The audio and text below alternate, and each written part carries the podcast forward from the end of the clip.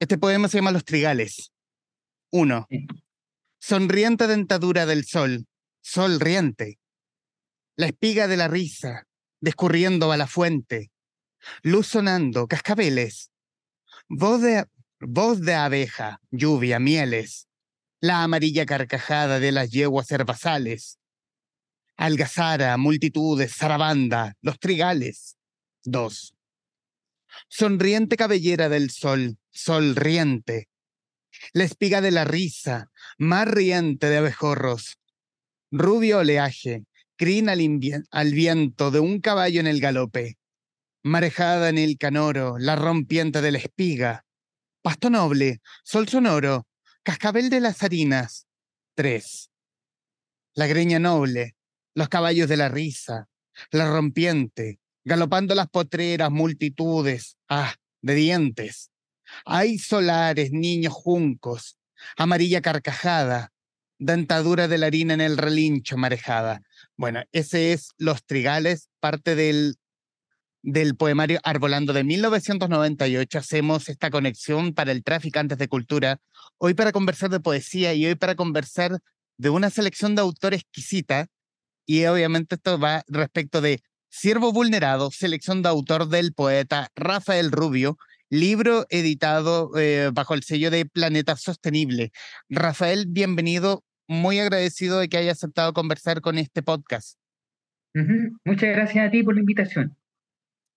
Y quiero, y quiero irme al, a la cocina del libro, Rafael. Esta es una selección de tus poemarios, de, de, sus poemarios, de Arbolando de 1998, Luz Rabiosa de 2007, Mala Siembra de 2013, Viernes Santo de 2019, además de varios inéditos. Y esta es una selección de autor por parte de Planeta, Sostenible. ¿Cómo, ¿Cómo nace el trabajo? ¿Cómo nace Siervo Vulnerado?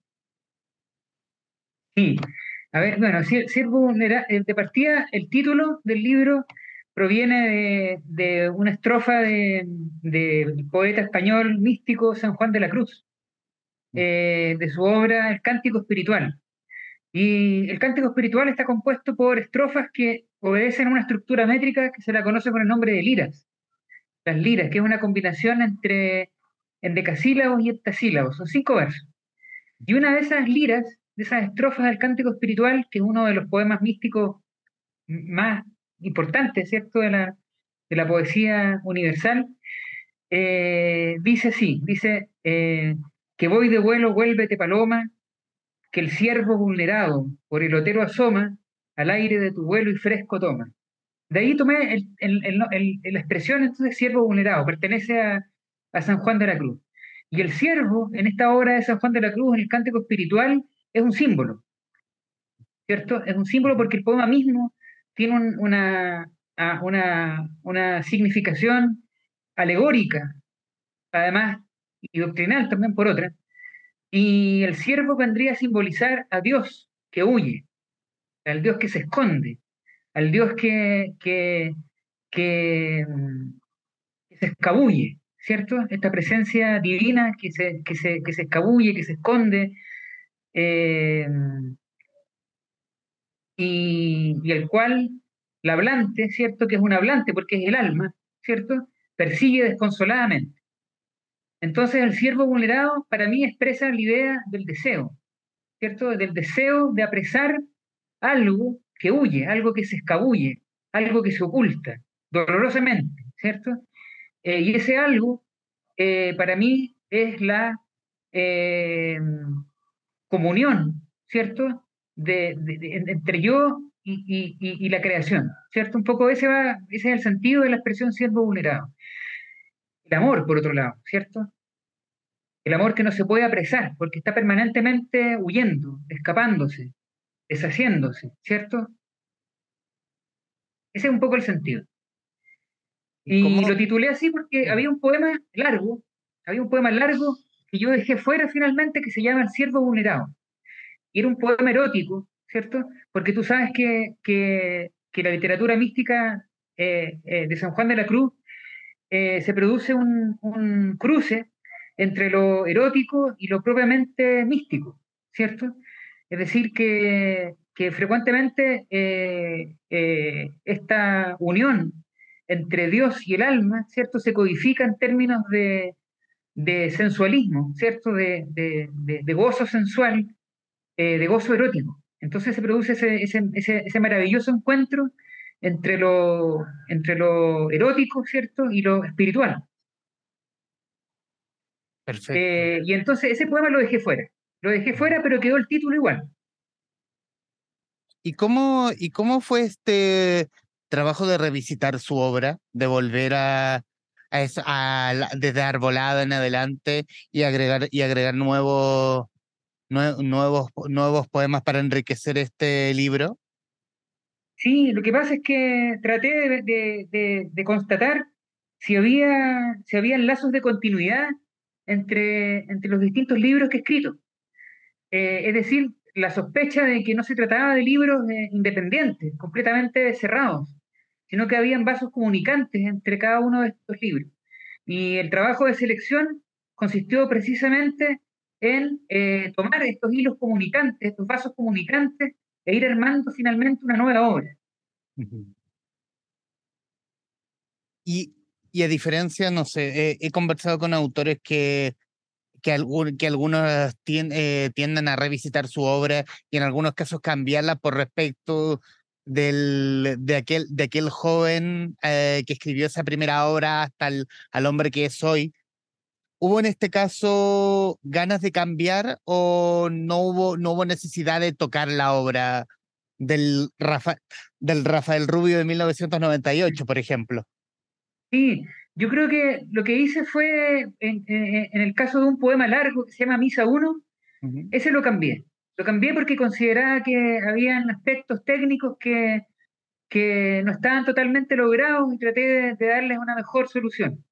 Pero el resto de los poemas los mantuve casi igual.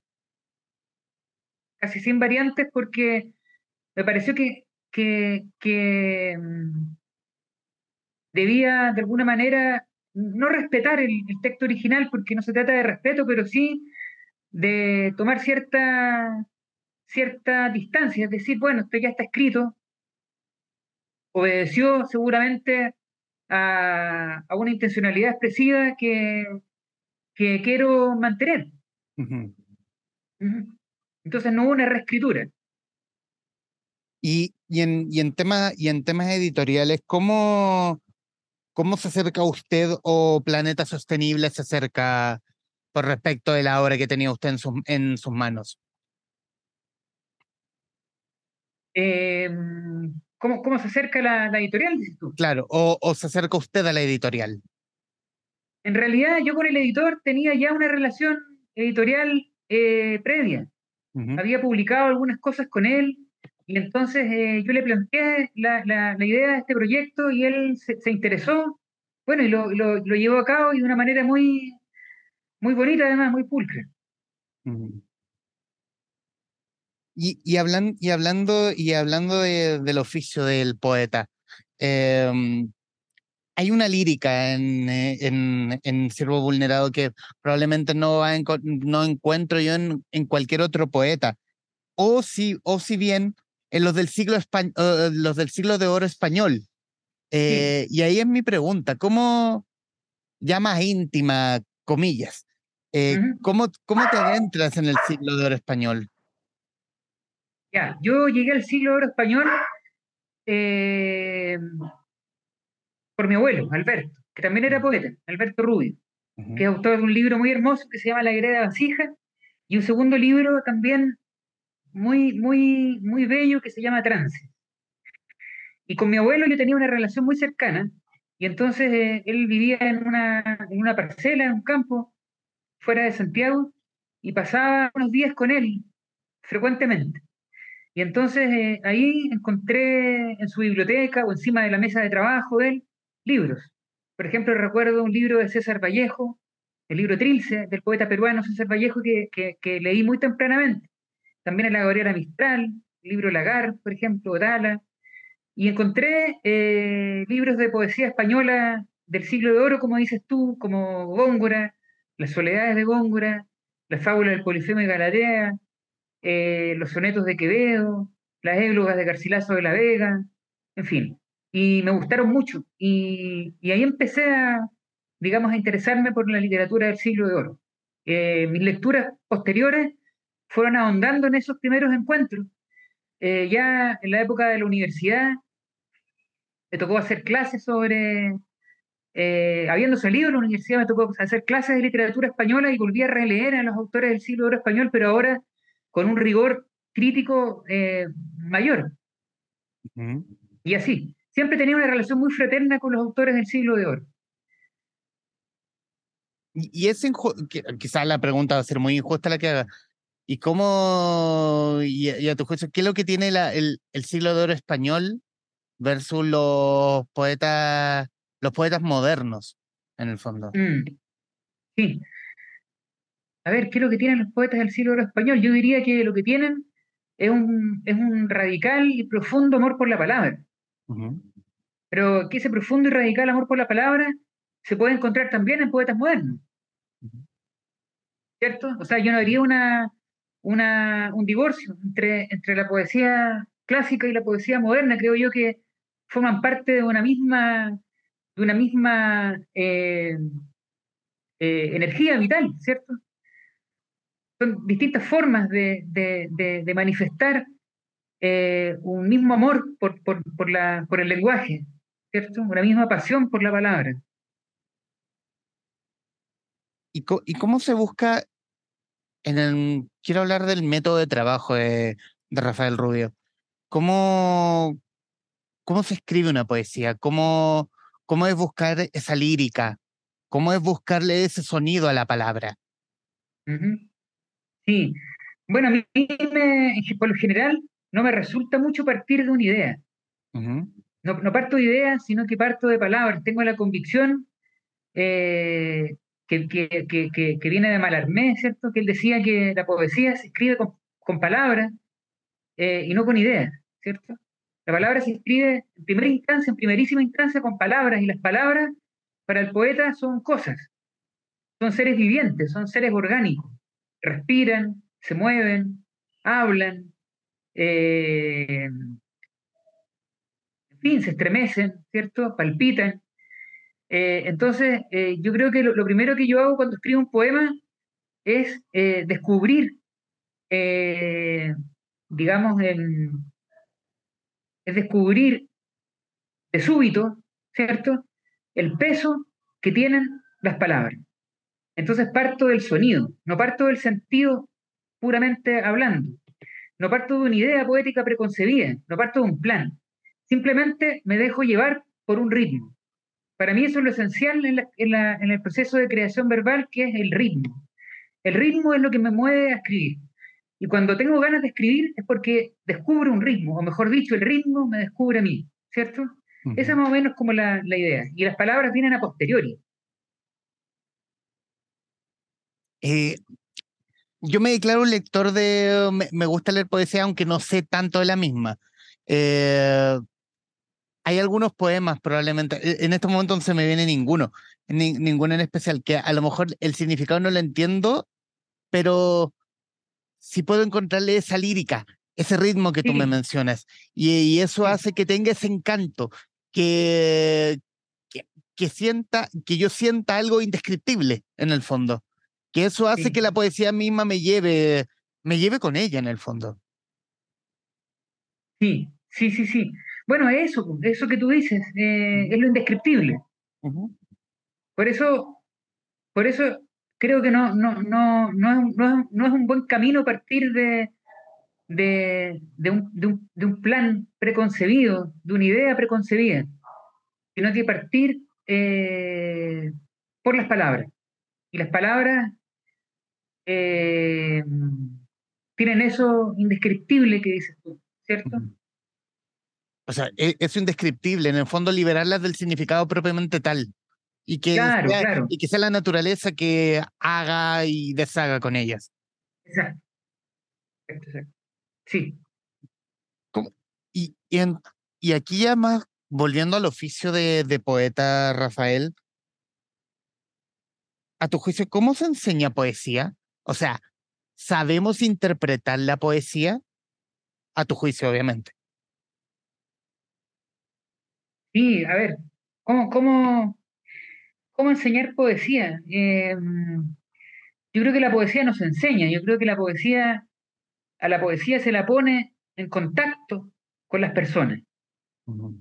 La idea, lo que llamamos enseñanza de poesía no es sino el acto de propiciar el encuentro entre alguien, una persona, y la poesía. No hay una imposición de un método, no hay una imposición, ¿cierto?, de una idea sobre la poesía, sino lo que, se, lo, que, lo que se hace, ¿cierto?, es eh, permitir que una persona descubra la poesía. Y eso es un trabajo difícil, es, un, es, un, es una maestría, ¿cierto?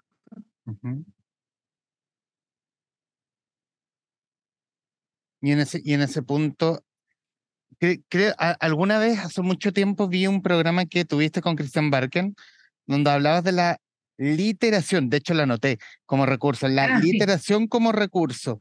Eh, ¿Qué es la literación? ¿E, ¿Es la misma lírica de, la que, de, la, de la pregunta anterior? Sí, sí, la literación es una, es una figura fónica, es decir, que atañe al sonido, que consiste en la reiteración, en la repetición de un mismo sonido eh, en un verso. Por ejemplo, eh, tristemente tiritan. La luz que tristemente tiritan. Es la T, ¿cierto? La T es la que se repite. Claro. O por, o por ejemplo, eh, un no sé qué que quedan balbuciendo. Un no sé qué que quedan balbuciendo. Ahí es la K, el sonido K o Q. Q, Q, Q, ¿cierto? Eso es una literación. Perfecto, perfecto. Y, y en este punto, ¿qué es para ti la poesía? En este punto de la vida en este punto de la vida, la poesía para mí es una forma de vida. Una forma de vida eh, más que un género literario, yo lo veo como, como una forma de vida, fíjate. ¿Y en qué consiste esa forma de vida? Eh, yo creo que esa respuesta es muy difícil de, responder, pero creo que tiene que ver con el amor. ¿Ya? el amor. El amor, el amor a las palabras. No, no habita mucho amor en las palabras. A, veces uno no encuentra tanto amor en las palabras. Sí, pero, pero hay amor en las palabras. Ajá. No, hay amor en las palabras, sí. Rafael, en los minutos que nos quedan de esta grabación, a tu juicio, en el país, mirando esta tierra fértil de poetas, ¿dónde, dónde crees tú que habita ese siervo vulnerado? O sea, ¿dónde habita ese, es, ese punto donde probablemente no, no, no, no, tengamos tantos lectores de poesía, sí. pero sí tenemos eh, como esos lectores casi furtivos, que los encuentra así como volando, como los pajaritos en el fondo, o como los matapiojos también. ¿Dónde habita, juicio tuyo, ese siervo vulnerado? Ya, mira, el ciervo vulnerado, se me, se me olvidó decirte algo, que vulnerado tiene que ver con herido. Es sinónimo de herido. El ciervo vulnerado es un ciervo herido. Y por eso el ciervo huye y se esconde en el bosque. Entonces, eh, el ciervo herido, ¿cierto? El ciervo vulnerado eh, representa para mí todas aquellas cosas que huyen de nosotros. Eh, que puede ser, por ejemplo, el amor, el tiempo, eh, puede ser eh, un anhelo, un deseo, ¿cierto? Todas aquellas cosas que huyen de uno y por lo tanto le dan sentido a nuestra vida. Porque si no existieran cosas que huyeran de uno, eh, no habría razones para, para, para, para seguir viviendo. Eso. Y, y Rafael, ¿cómo, ¿Cómo te deja Siervo, Siervo Vulnerado esta edición de Planeta Sostenible a ti como autor? Sí, bueno, a mí la edición me, gustó, me gustó la edición. ¿Te refieres a la edición o al, libro? Al, la edición, el libro ya en librerías en general. Sí.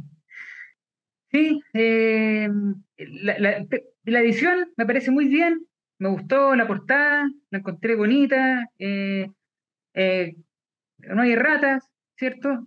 Por lo que he visto yo. Eh, y el libro mismo, el contenido, yo lo miro con cierta, con cierta autocrítica.